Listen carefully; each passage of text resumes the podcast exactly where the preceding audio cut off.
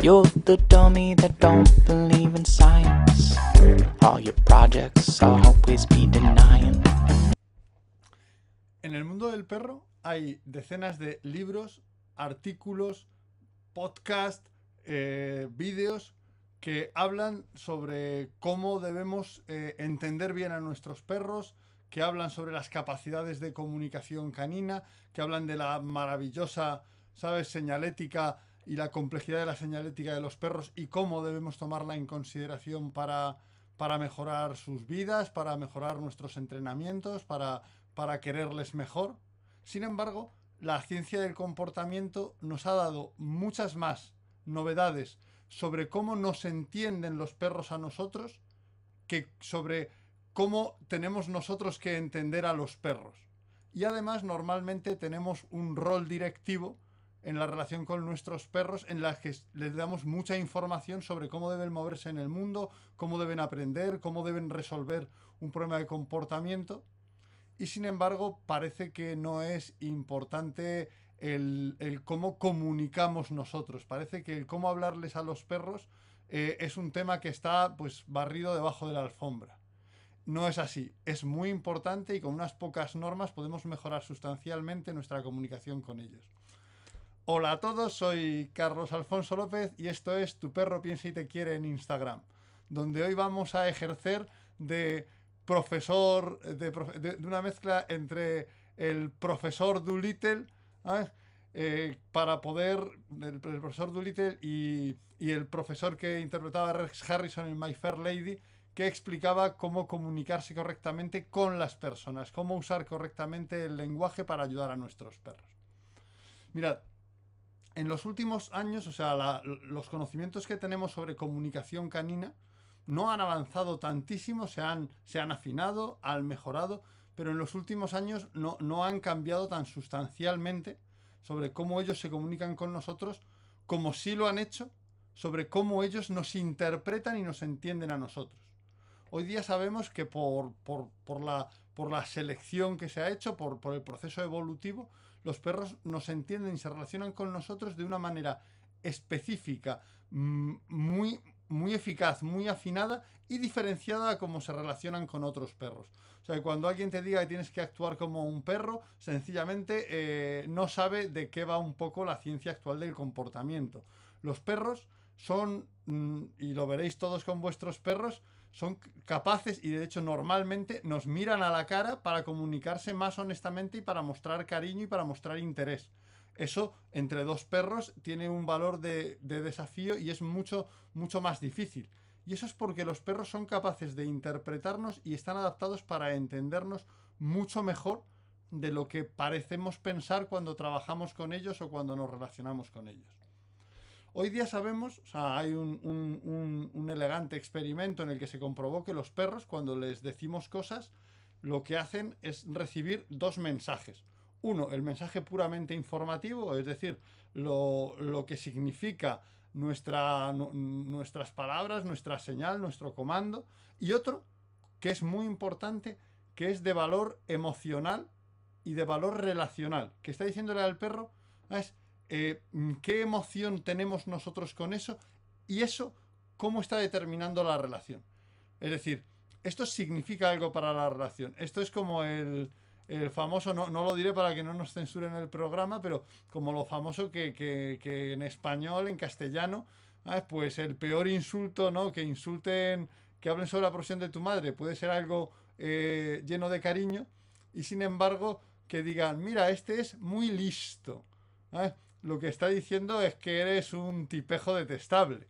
Es decir, si os fijáis ahí, el valor emocional y relacional cambia completamente el valor informativo de la frase. ¿qué hijo de su madre es este que... y, y es un super elogio? Y por el contrario, eso de... Es que es un listo. Es tan listo y estamos diciendo cosas contrarias casi prácticamente, ¿sabes? Eh, en un caso y en otro. Ivo Fuente Alta Conducta Canina, que tiene uno de los nicks más largos que recuerdo, nos agradece la información desde Chile. Bueno, Chile es uno de los países que adoro y, y si os gusta la información me hacéis muy felices. O sea que gracias también a ti por estar aquí compartiendo este rato. Vamos a ver, los perros sabemos que tenemos ese doble procesado informativo y emocional que tiene que ver con la prosodia, es decir, mm, el tono que damos a nuestra voz, ¿vale? Pero la prosodia no es lo único. Yo puedo hablar muy alto y muy así y no estar enfadado. Mientras que puedo hablar, puedo hablar bajo y mostrarme muy enfadado. La prosodia junto con nuestra expresión emocional y la información, ¿vale? También sabemos unas cosas que son súper importantes, y es que los perros, de primeras, tienden a entender lo que les dicen las personas y sobre todo sus personas de referencia como protoimperativos. De esto yo hablaba con Josep Kahl, uno de los investigadores más importantes del mundo en, cognición animal, ¿vale? Y, y, me decía que es impresionante que de forma natural tienden a entender lo que les decimos como un protoimperativo. ¿Qué quiere decir eso? Que a poco que nos descuidemos, los perros sí entienden lo que les decimos como muy cercano a ser una orden. Sea, influimos en nuestro perro de esa manera. Pero es que además también tienen la capacidad de entender protointerrogativos. Es decir, los perros pueden entender que les estamos preguntando sobre algo, que les estamos consultando. Y esto es alucinante. ¿Vale? Además de eso, pueden aprender partículas, eso tenemos un programa, buscadlo, pueden aprender partículas gramaticales que hagan que cambie todo el significado de lo que le decimos después. ¿Vale? Pueden aprender eh, la diferencia entre plural y singular, pueden aprender cuando algo se refiere al grupo de perros y cuando algo se refiere solo a ellos o solo a otro compañero. O sea, realmente las capacidades de los perros son flipantes.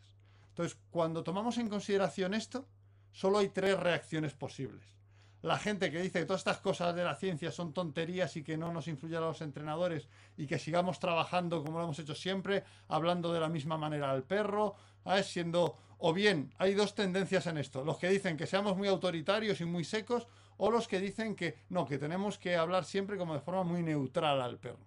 Bueno, esa primera reacción de no tomar en consideración esto, básicamente, pues una reacción, pues, pues un poco de, paleto asustado, ¿sabes?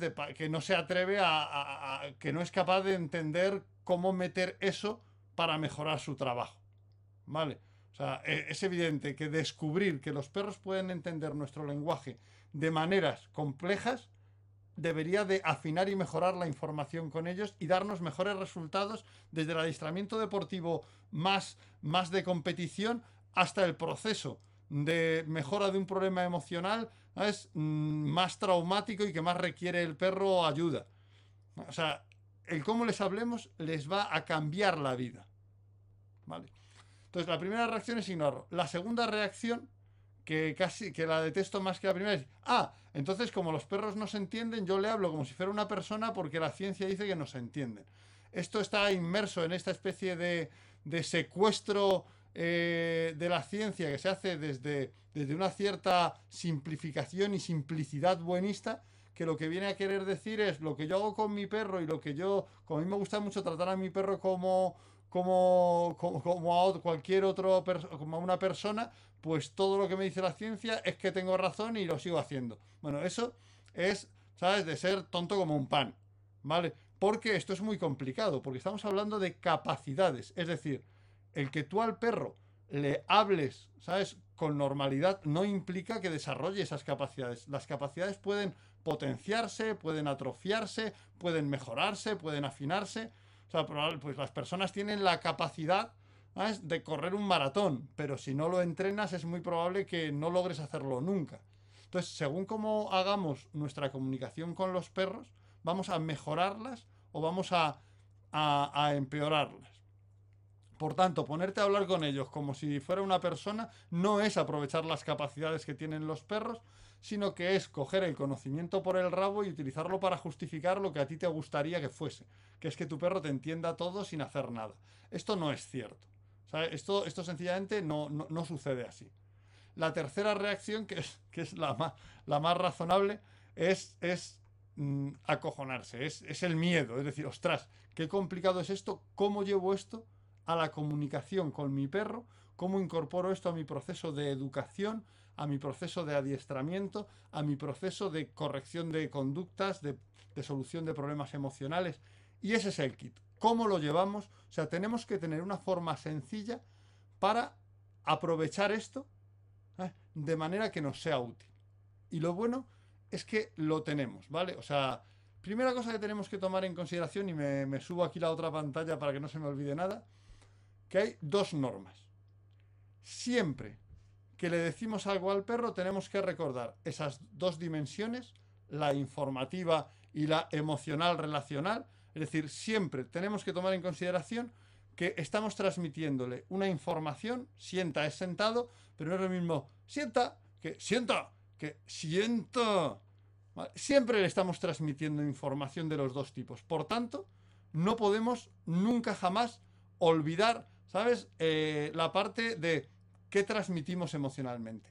Y la segunda es utilizar de forma regular los tres principales modos de entendernos que tiene el perro. ¿Vale? O sea, tenemos tres modos. El modo principalmente informativo, el modo proto-imperativo y el modo proto-interrogativo. Pues hay que usar los tres. ¿Vale? Hay que usar los tres. O sea, no hay uno que sea eh, bueno o malo. Eh, Tyrion, el perrito valiente, dice que ama como explico todo. Pues bueno, pues eso me hace súper feliz. Y mi prima también se reafirma, pero bueno, son, son amigos y familiares, tampoco, o sea, tienen sesgo, tienen sesgo, o sea, ya, ya, ya les caigo bien. Entonces, tenemos esos tres modos, ¿vale? Eh, tenemos, ¿sabes? Eh, el modo informativo y tenemos que usarlo y potenciarlo. O sea, y ojo, el modo informativo no es un modo neutro, que emocionalmente neutro, que es como muchas veces eh, la gente lo entiende. O sea, cuando queremos enseñarle al perro algo nuevo, esta idea de que nuestra voz suene neutra, de que nosotros estemos emocionalmente neutros, emocionalmente tranquilos, no es el modo informativo, no es como el perro mejor entiende la información. Porque el perro, como nosotros cuando estamos en una clase, si nos sentimos apoyados por el profesor, si sentimos que el profesor está a nuestro lado, entonces nos arriesgamos a aprender más, nos arriesgamos a responder la pregunta. Si el profesor hace una pregunta y es completamente neutral, mm, yo no me arriesgo porque a ver qué pasa si no la respondo bien. ¿Vale? Tenemos que entender que cuando estamos enseñando algo al perro, cuando estamos principalmente en el modo informativo, cuando le decimos al perro, hey, tranquilo, aquí lo importante es que aprendas algo. ¿Vale? Es que aprendas lo que significa sentado, es que aprendas lo que significa al pie, es que aprendas que puedes gestionar esta situación emocionalmente complicada. Nuestro tono nunca debe ser neutral, debe ser de apoyo. Sienta, o sea, debemos mostrar un modo, ¿sabes?, de apoyo, una prosodia y una actitud de ayuda, nunca neutra.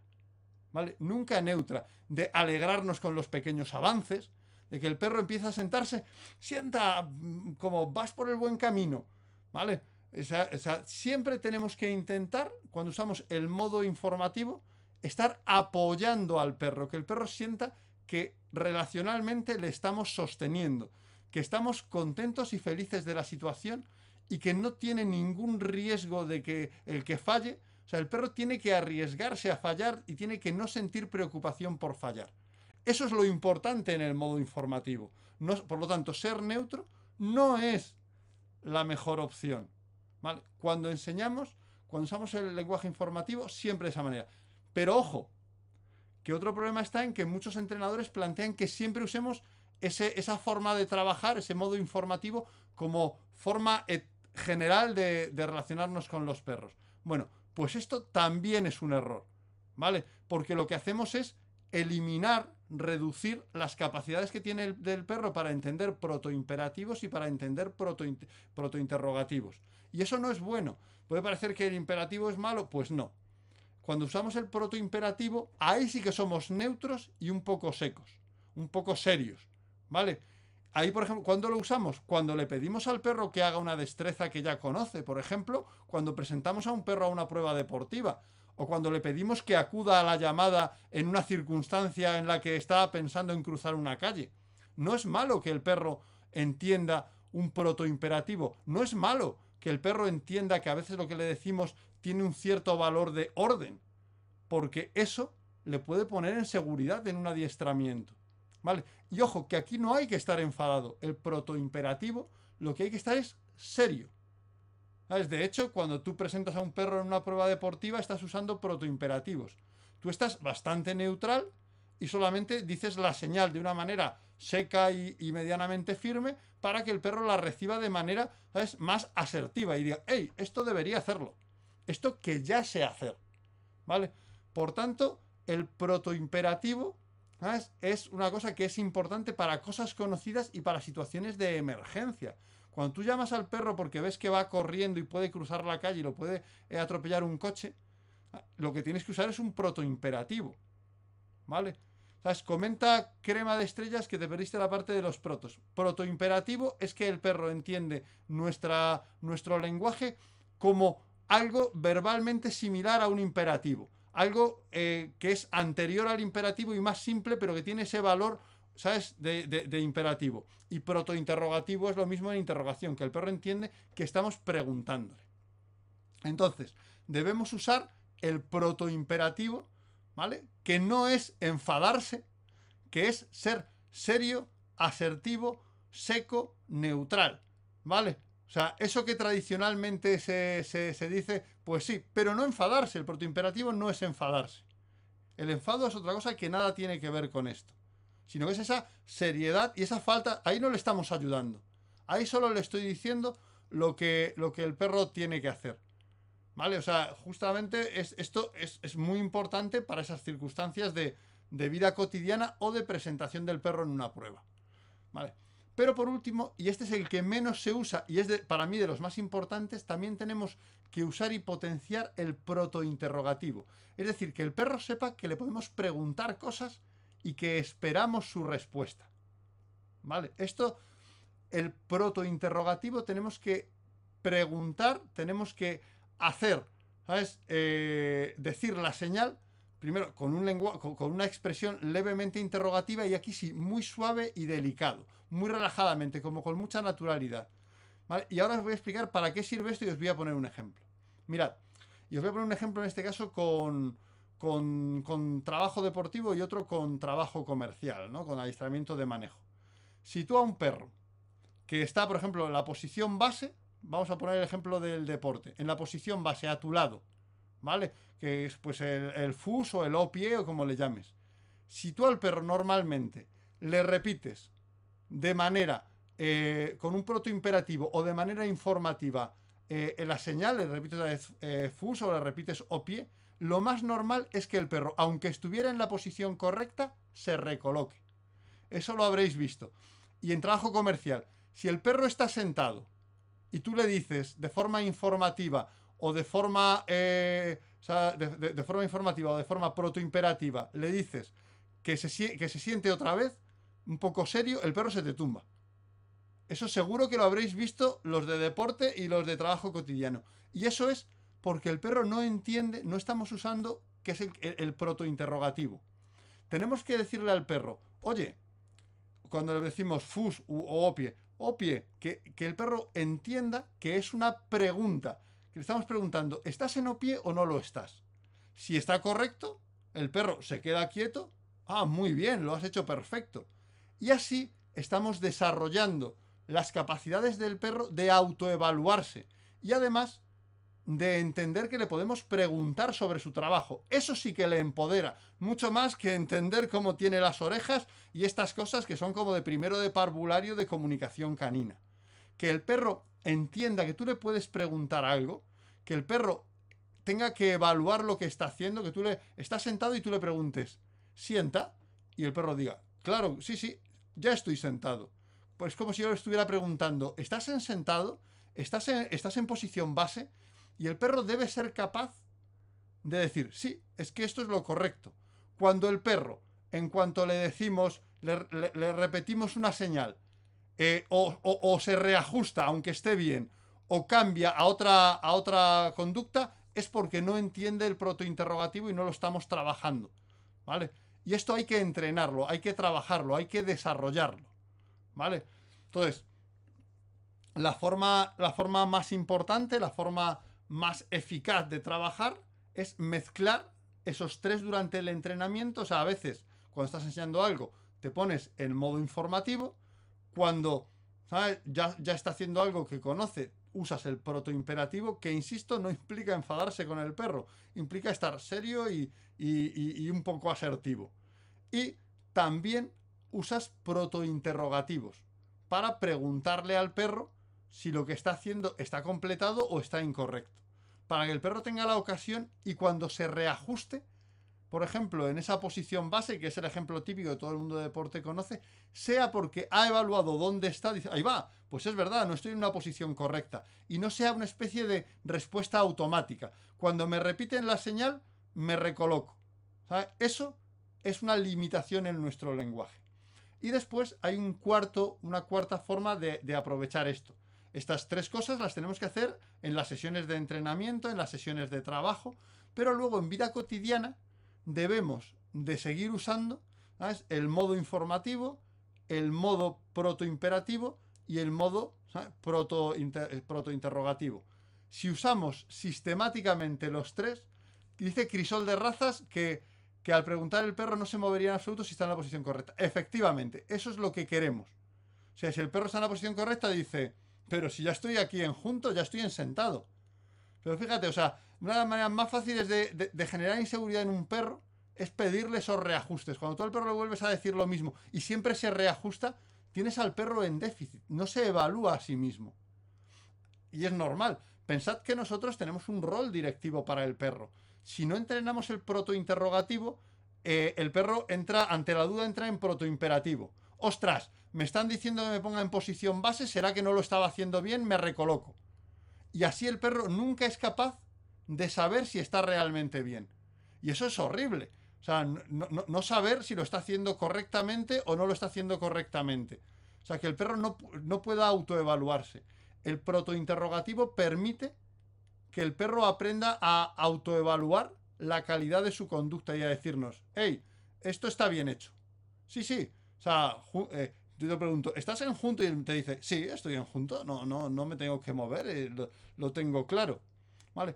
Esto es lo que es más ventajoso, ¿sabes? Para aprovechar en, tres pequeñas normas. Todos, una muy buena pregunta de a paso de perro. Me pregunta que si a todo en porcentajes iguales. Depende del momento del perro, ¿sabes? Depende de lo que estemos enseñando y también depende del perro. Por ejemplo, perros que tienden a, entender demasiado todo como protoimperativo, a que le abrume un poco que le hables, trabájale más la parte informativa y trabájale más la parte de protointerrogativa. ¿Vale? A perros es que, que, les cuesta más el aprendizaje, trabájales más la parte informativa, que recordar, la parte informativa es lo contrario de neutral. ¿Vale? Ah, dice Pepino 1026 y en conducta muy conocida.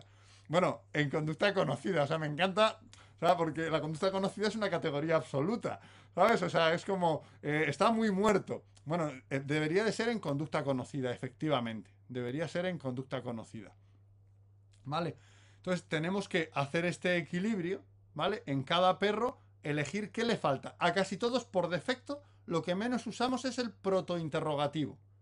Y de verdad, cambia la vida del perro el que le consultes, el que él tenga que evaluar su trabajo.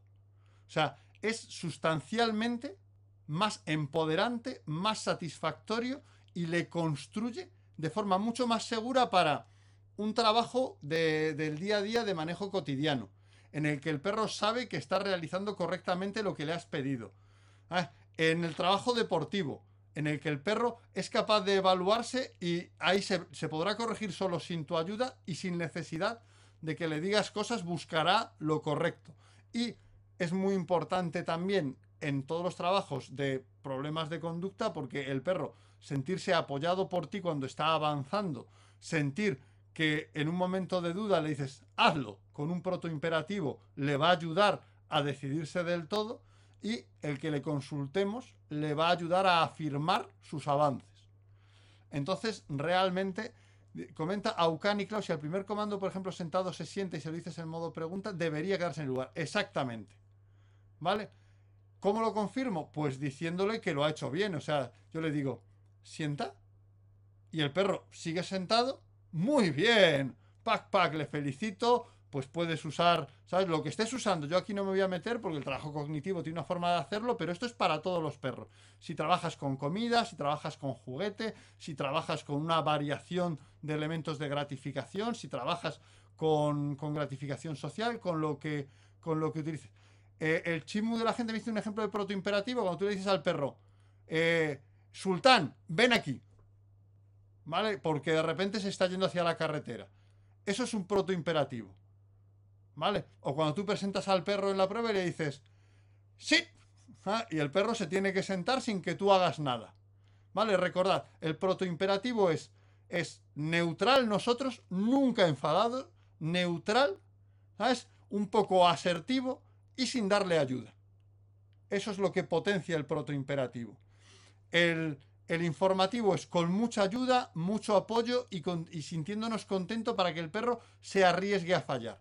Y el protointerrogativo es con un tono interrogativo muy, muy cuidadosamente, muy suave al principio para que no se sienta impelido a repetir la señal o a hacer otra cosa.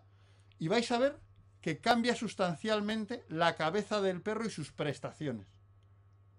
Es una cosa que os va a mejorar la relación con vuestro perro, va a mejorar la capacidad de vuestro perro de entenderos y de comunicarse con vosotros y va a mejorar vuestros resultados en el 100% de los tipos de entrenamiento que estéis practicando. Ya sea mm, problemas de comportamiento, ya sea eh, adiestramiento para el manejo, ya sea adiestramiento deportivo.